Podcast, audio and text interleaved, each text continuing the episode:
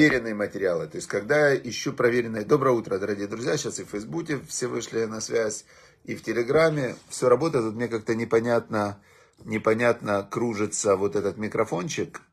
И, или он действительно ТЦВ, второй день, второй день. Или он действительно, этот микрофончик, звук есть или нет, вот мне интересно. Есть звук? Сейчас мы узнаем. Вот сейчас есть звук, точно. Все, звук есть, все довольны, все. Значит, э, доброе утро еще раз, дорогие друзья. Сегодня у нас 27 февраля. И, э, значит, по-моему, 6 Адара. 6 Адара мы приближаемся к дню рождения Машера Бейну. Машера Бейну родился Моисей, родился 7 Адара. И 7 Адара умер. Ушел он из этого мира. И мы, значит, будем э, его Йорцет, надо отметить. 7 Адара это будет годовщина смерти Машера Бейну. А 11 Адара ушел в лучший мир мой отец Борух Бен Авраам. И это сейчас Лейлуни Шама, его души, до поднятия его души, чтобы, может быть, он там в, поднимется, чтобы учиться у Машера Бейну и за нас, за всех помолится, чтобы у нас у всех было хорошо. Мы же учим Тору, все-таки стараемся, мы ему помогаем, он нам должен помочь, помолиться за нас, в там, высших мирах. Значит, э, Нина Славей из Гадича, да, то есть там похоронен Альтер Ребе. Очень, очень цадики, они э, даже после смерти называются живыми, праведники. А злодеи, они даже при жизни называются мертвыми. То есть э, про них прямо только хочется по-плохому вспоминать. А про праведников даже после смерти мы повторяем их слова, они как живые. Хорошо. Значит, э, сегодня у нас второй день, второй день у нас главы Тицаве, и мы, сегодня мы подошли к тому, что, значит, обсуждаем, как был одет э, первосвященник. Значит, первосвященник, как же он был одет? Сегодня понедельник, правильно, второй день. Шини и дошли ши. Так, открываем шини. Значит, э, Васита межбецот зааб. И сделаешь ты значит, э, такие специальные, я вам так скажу, что вот вся вот это вот сейчас описание, оно похоже на описание такого космического корабля, очень, э, очень достаточно тяжелое описание, я вам скажу, потому что, потому что все эти слова, они в обычной жизни не используются, вот эти все написания, межбецот заав, золотые, э, межбецот, сейчас мы знаем, значит, Теперь э, Мишбецот. Это такие как кольца, да, уштей шаршерот заав. И две золотые цепочки из чистого золота. Значит, э, сделаешь их маасе авод. Это плетеное какое-то действие, да, как э, способ названия разных видов работ с металлом и с драгоценными камнями. Я думаю, что ювелиров здесь нет среди нас, да? Я думаю, что вряд ли ювелиры тут у нас есть. И поэтому нам, конечно, эти все нюансы достаточно тяжело представить. А, ячейки, да, золотые, цепи из чистого золота, а, работа плетеной, значит, да, и, и сделаешь хошин мишпат. Вот это вот интересная вещь. Тут у нас появляется, для чего все эти штуки делаются. Они делаются для того, чтобы сделать, э, сделать хошин мишпат. Значит, хошин, не, нет перевода этому слову, это специально, э, ну вот, вид одежды он так называется. Хошин, это то, что у него на груди висело. Но почему он называется хошин мишпат? Э, вот этот хошин суда, непонятно пока нам, да? Маасе Хашев, этот хошин будет, э, он выясняющий истину, и сделай его, дальше идет, из каких материалов его сделай, он должен быть как эфот, золотой, голубой, алый, э, парч, это, пурпурный, значит, и нить будет льняная нить, крученная э, в шесть раз, сделай его. Квадратный он будет, э, значит, он будет квадратный. И как он будет квадратный? Четырехугольный, двойной. Э, ладонь его длина и ладонь его ширина. Теперь вот тут вот как раз и очень важная для нас идет информация. Потому что внутри, внутри, значит, вот этого вот, э, этой истории всей, да, была вложен пергамент, на котором было записано имя Всевышнего. И потом, сейчас мы прочитаем, потом были такие камни драгоценные с именами всех колен, да, всех родоначальников колен Израиля, 12 сыновей Якова. И потом, когда задавали, вот эта штука вся называлась Урим и Тумим. Я вам дал подробно статьи об этом. Кому интересно, могут прочитать. Но это был специальный прибор, который четко отвечал на вопросы. Можете себе представить? Ты, значит, подходишь к нему, задаешь вопрос. И, а эти буквы, как бы, да, на вот этих вот драгоценных камнях, э, обозначающих имена всех 12 колен – Э, эти буквы начинают, они э, как-то они начинают реагировать на вопрос и отвечать. И поэтому он и назывался Хошин Мишпат, потому что он определял, кто прав, кто виноват, где правда, где ложь, кто обманывает и так далее. Значит, и тут рассказывается, как его сделать. Вот, например, для меня огромная, огромная для меня загадка, как делают процессоры компьютеров и телефонов. Это просто для меня фантастическая загадка. Как в маленький, вот я сейчас говорю через телефон, да, iPhone, и через компьютер. Ну как туда влазят э, какие-то камеры, какие-то процессоры, какие-то там штуки. Для меня это тоже загадка. Сидят какие-то китайцы, их, наверное, не выпускают там. И они, эти китайцы, сидят, и эти процессоры, они что-то там паяют о них. Или что они с ними делают, мне непонятно. А, смотрите, Ирина Солянова задает вопрос, у какого колена был какой камень. Я специально в телеграм-канале, вот сейчас мы попросим Якова сделать ссылочку на телеграм-канал, разместил э, две статьи подробно с рисунками и объясняющих подробно, где какой камень, какое колено, как он устроен. И один урок Равбинсона Зильбера, это великий русскоязычный раввин, сын Равыцкого Зильбера, который знает всю Тору, вообще вот всю Тору он знает – и он объясняет подробно, как эта штука работает. Я не знаю подробно. Я вам сейчас расскажу, как я вот это прочитав, и э, на что я обратил внимание. Я обратил внимание на две вещи, которые напрямую из этой недельной главы не следуют. Но эти две вещи, которые к ней относятся, знаете, как есть четыре уровня понимания Торы. Есть пшат, простой смысл. Простой смысл это то, что вы спрашиваете, на каком камне какое было имя. Есть ремес, намек, на что это намекает. Есть драж, то, что там зашифровано. И есть сот, это тайна. И я обычно, а, я обычно изучаю Тору на уровне ремес, да, то есть есть э, раввины великие, да, тоже, которые знают всю Тору, которые выводят из, казалось бы, законов э, таких простых, про драгоценные камни, про то, как он отвечает на вопросы, выводят э, психологические законы, которые мы можем э, использовать в своем личностном росте и развитии. И меня очень сильно это интересует. Есть такое направление в Торе, называется мусар. Мусар – это нравственная дисциплина. Это умение, знание, которое ты узнаешь из Торы – превратить в действие, которое ты заставляешь сделать свое животное тело. У каждого из нас есть внутри нефеш беемит, животная душа, которая прям запрограммирована идти против Торы. Есть так, надеюсь, не прервалось? Нет. Все, надеюсь очень, что не прервалось. Хорошо. А, двигаемся дальше. Ватур ашлиши лешем шибо вахлама. Значит, идут а, идут дальше ряды этих драгоценных камней, перечисляются их э, названия этих драгоценных камней. Четвертый ряд, то есть было, получается, четыре ряда по три имени, 12 камней. Тарши, Шоам, В, Яш, Яшфе.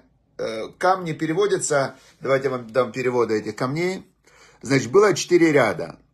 Ряд первый, рубин, топаз, изумруд. Это первый ряд. Второй ряд, карбункул, сапфир и алмаз не знаю, карбункул такой камень, сапфир знаю, алмаз знаю.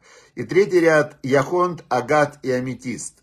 То есть это драгоценные камни, а, значит, они были большие. И четвертый ряд хризолит, оникс и яшфе. Тоже не знаю, что за хризолит, что за оникс, что за яшфе, но наверняка эти камни сейчас тоже есть.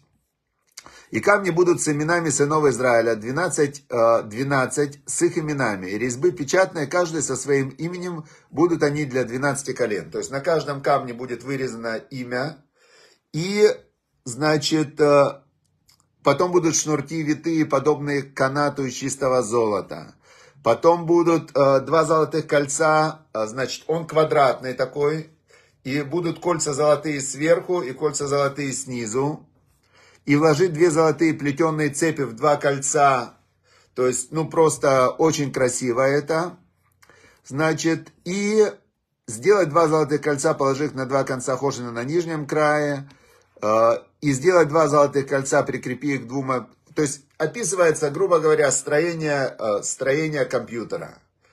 Строение компьютера описывается и Э, значит, как его, и будет носить Аарон имена сынов Израиля на Хошине, выясняющим истину. То есть вот этот вот э, прибор, он нужен для того, чтобы выяснять истину. На своем сердце приходит в своем святилище для, значит, Элякодыш Лизикарон Лифне Ашем Тамид. Для памяти перед Богом всегда. Значит, и вложив Хошин, выясняющий истину, Урим и Тумим, и будут они на сердце Аарона, когда он предстанет перед Господом, и будет носить Аарон суд сынов Израиля на своем сердце перед Господом всегда. Все, сегодняшний отрыв, э, сегодняшний э, отрывок мы как бы пшат, простой смысл мы прочитали. У вас есть вот эта книжка, которая называется ТЦВ день второй. В телеграм-канале есть все материалы для изучения с переводами, со всеми делами. Но теперь я вам хочу рассказать, что я лично для себя выучил из этого отрывка. Значит, первое, что я для себя выучил из этого отрывка, что вся одежда священника, она была, э, вот смотрите, есть, человек надевает на себя, на свое тело одежду. На каждую часть тела он надевает разную одежду. Э, и есть брюки, он надевает на ноги, носки, рубашка, э, потом шапку можно одеть, да. То есть тело человека, оно имеет одежды для тела. Теперь душа имеет одежды для души. И оказывается, что каждая часть, э, которая есть в иврите, э, форма, вот, например, военная форма, называется мадим. Мадим. М далит ют мем. Мадим, да, военная форма. Есть форма мадим э, полицейского, есть форма пожарника, там, форма почтальона, да, то есть у всех есть мадим. А как называется одежда для души? Одежда для души называется те же буквы Мидот.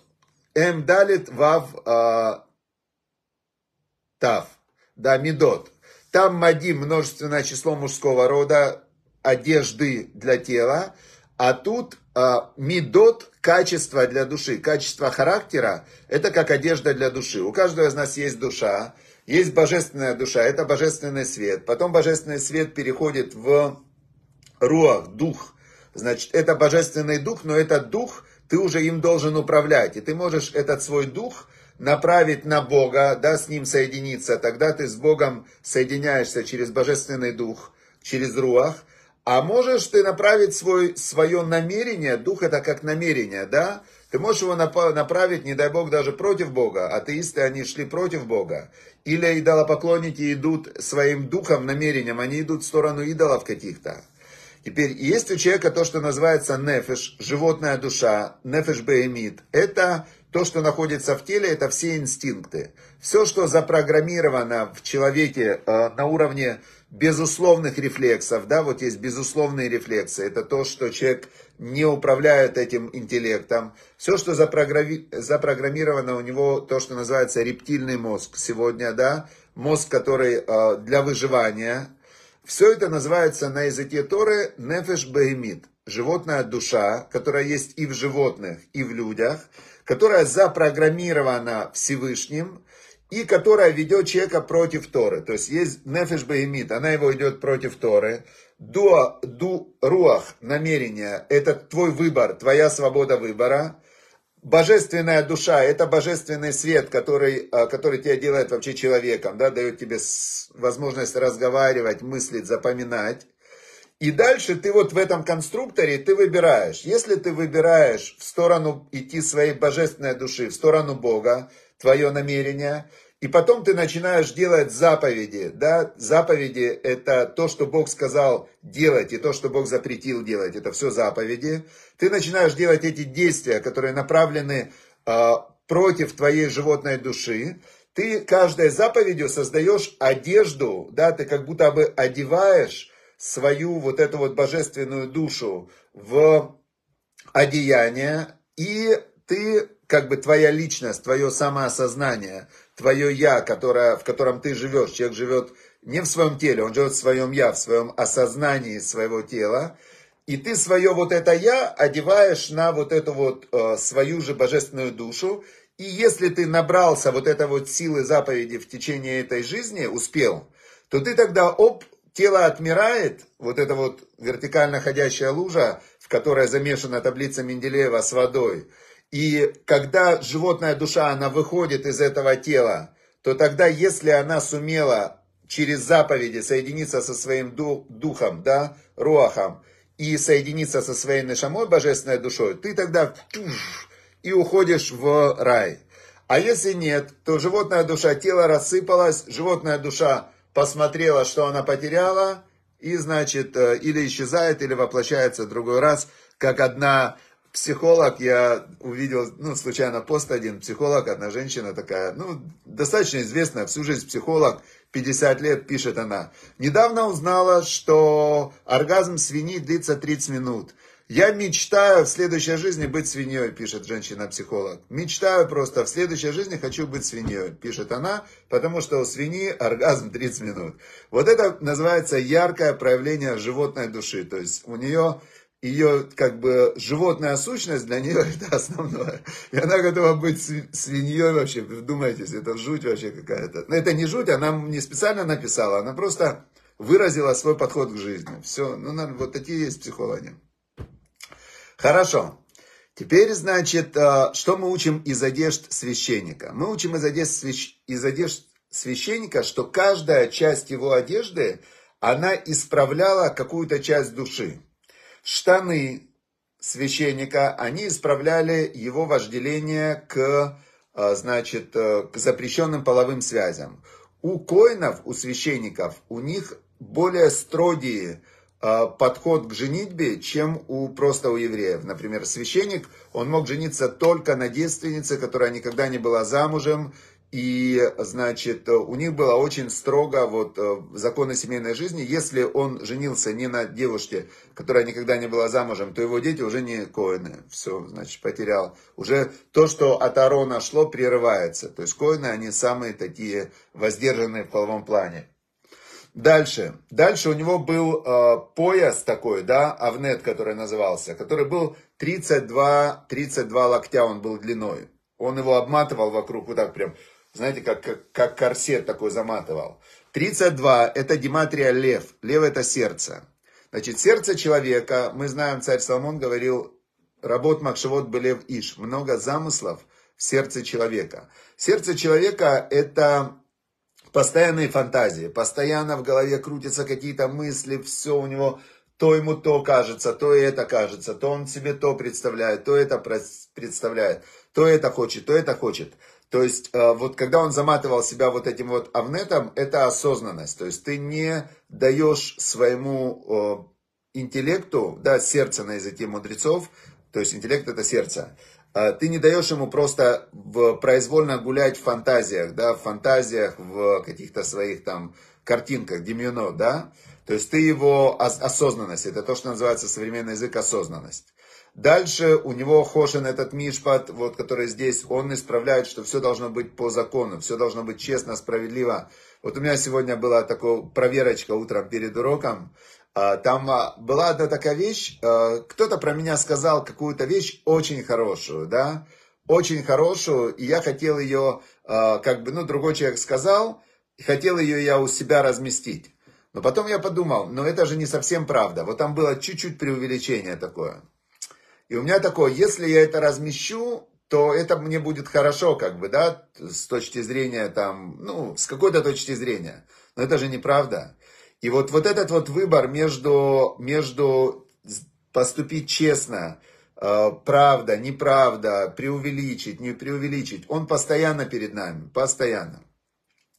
Дальше идет, э, идет у него вот здесь, э, у него была мацнефет, такая у него была шапка там и так далее. Есть у человека, у человека есть такая, такая, такое свойство, то, что называется гордость, да, гордость э, возноситься над тем-то, кого считать себя выше, чем другие и так далее. Это тоже очень плохое качество, да, написано, что там, где человек гордец, там Всевышний не находится. То есть, когда у человека сильно его вот это «я», э, которая прямо вот «я все знаю», «я лучше других», там нет Всевышнего. То есть, должна быть скромность. Все от Бога, все от Всевышнего, и вообще все это «я», это такая иллюзия вообще «я». Теперь, значит, э, каждая одежда коина, она исправляла, исправляла какую-то часть в человеке. И недавно я тоже это узнал, я раньше на это не обращал внимания, буквально на этой неделе, что действительно, когда ты э, скромный и, и аккуратный в одежде, это много значит.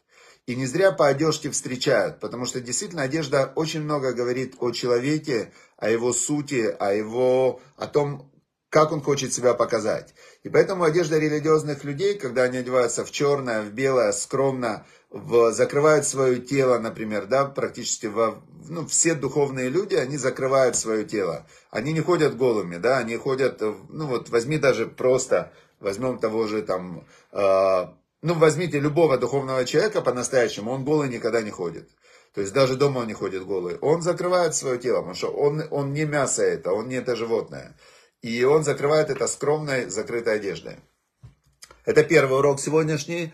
А второе, то, что я для себя узнал на этой недельной главе, что все одежды и все предметы, которые были в мешкане, они изначально делались во имя небес. То есть было намерение тех, кто их делал, от момента изготовления, от момента э, даже вот эти вот тедры, которые, из которых был сделан мешкан, Яков, он специально, он заехал в Бершеву, когда спускался в Египет, и он выкопал те тедры, которые посадил еще Авраам, и взял их с собой, и вырастил эти тедры, и э, их взяли с собой сына Израиля для того, чтобы сделать из них мешкан.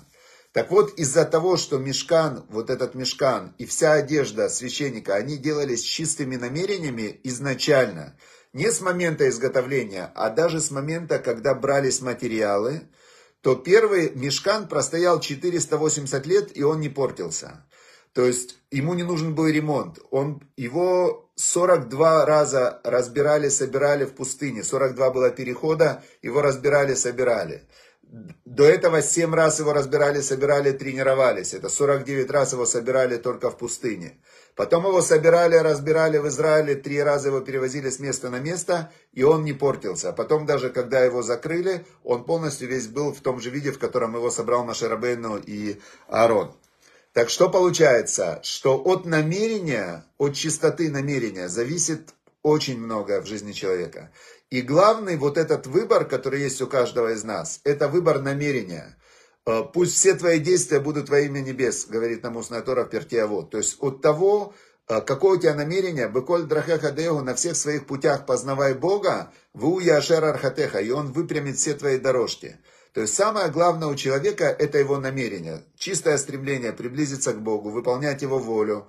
Должно быть, вот это должно быть самым главным в служении Всевышнему, чистое стремление во имя небес. И тогда все, что человек делает, оно становится очень таким святым, святым, э, работающим, и жизнь становится работающая.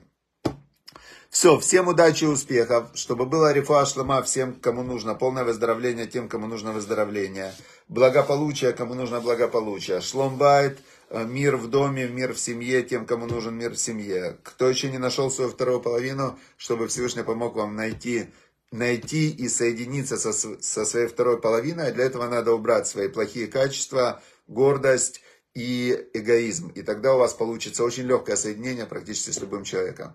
Все, всем хорошего дня, чтобы было Лейлуни Шама Борух бен Авраам, этот урок, Лерифа Шлама э, Рейса Бат Александра, Лерифа Шлама Рав Ашер бен Шендал, и аминь говорю на все ваши молитвы, и чтобы быстрее закончилась война, наступил мир, чтобы злодеи ради своих личных интересов не разрушали этот мир. Я еще раз, вот я уверен, что это война одного человека, который просто из-за своей а, такой злости и какого-то непонятно сумасшествие, он э, на сегодняшний день приближает мир просто к разрушению. Интересно, у меня тоже сегодня была мысль такая, что когда идет война, и люди не жалеют друг друга, убивают друг друга, то есть война, там убито уже 200-300 тысяч человек, в этот момент начинаются стихийные бедствия. Почему? Бог смотрит, говорит, если вы сами друг друга хотите убивать, если вам не важна ваша жизнь, и начинаются стихийные разрушения, 50 тысяч погибло от землетрясения в Турции, и сейчас мир, вы обратите внимание, там война, а землетрясения просто ну, начинают трясти везде. Поэтому обязательно все должны выступать за то, чтобы война закончилась, и э, просто конкретно нужно остановить эту войну. Все, всем удачи, успехов. А мы должны молиться, прям конкретно молиться три раза в день, чтобы война закончилась сегодня. Прям сегодня закончиться должна война. Все, удачи, успехов, хорошего дня.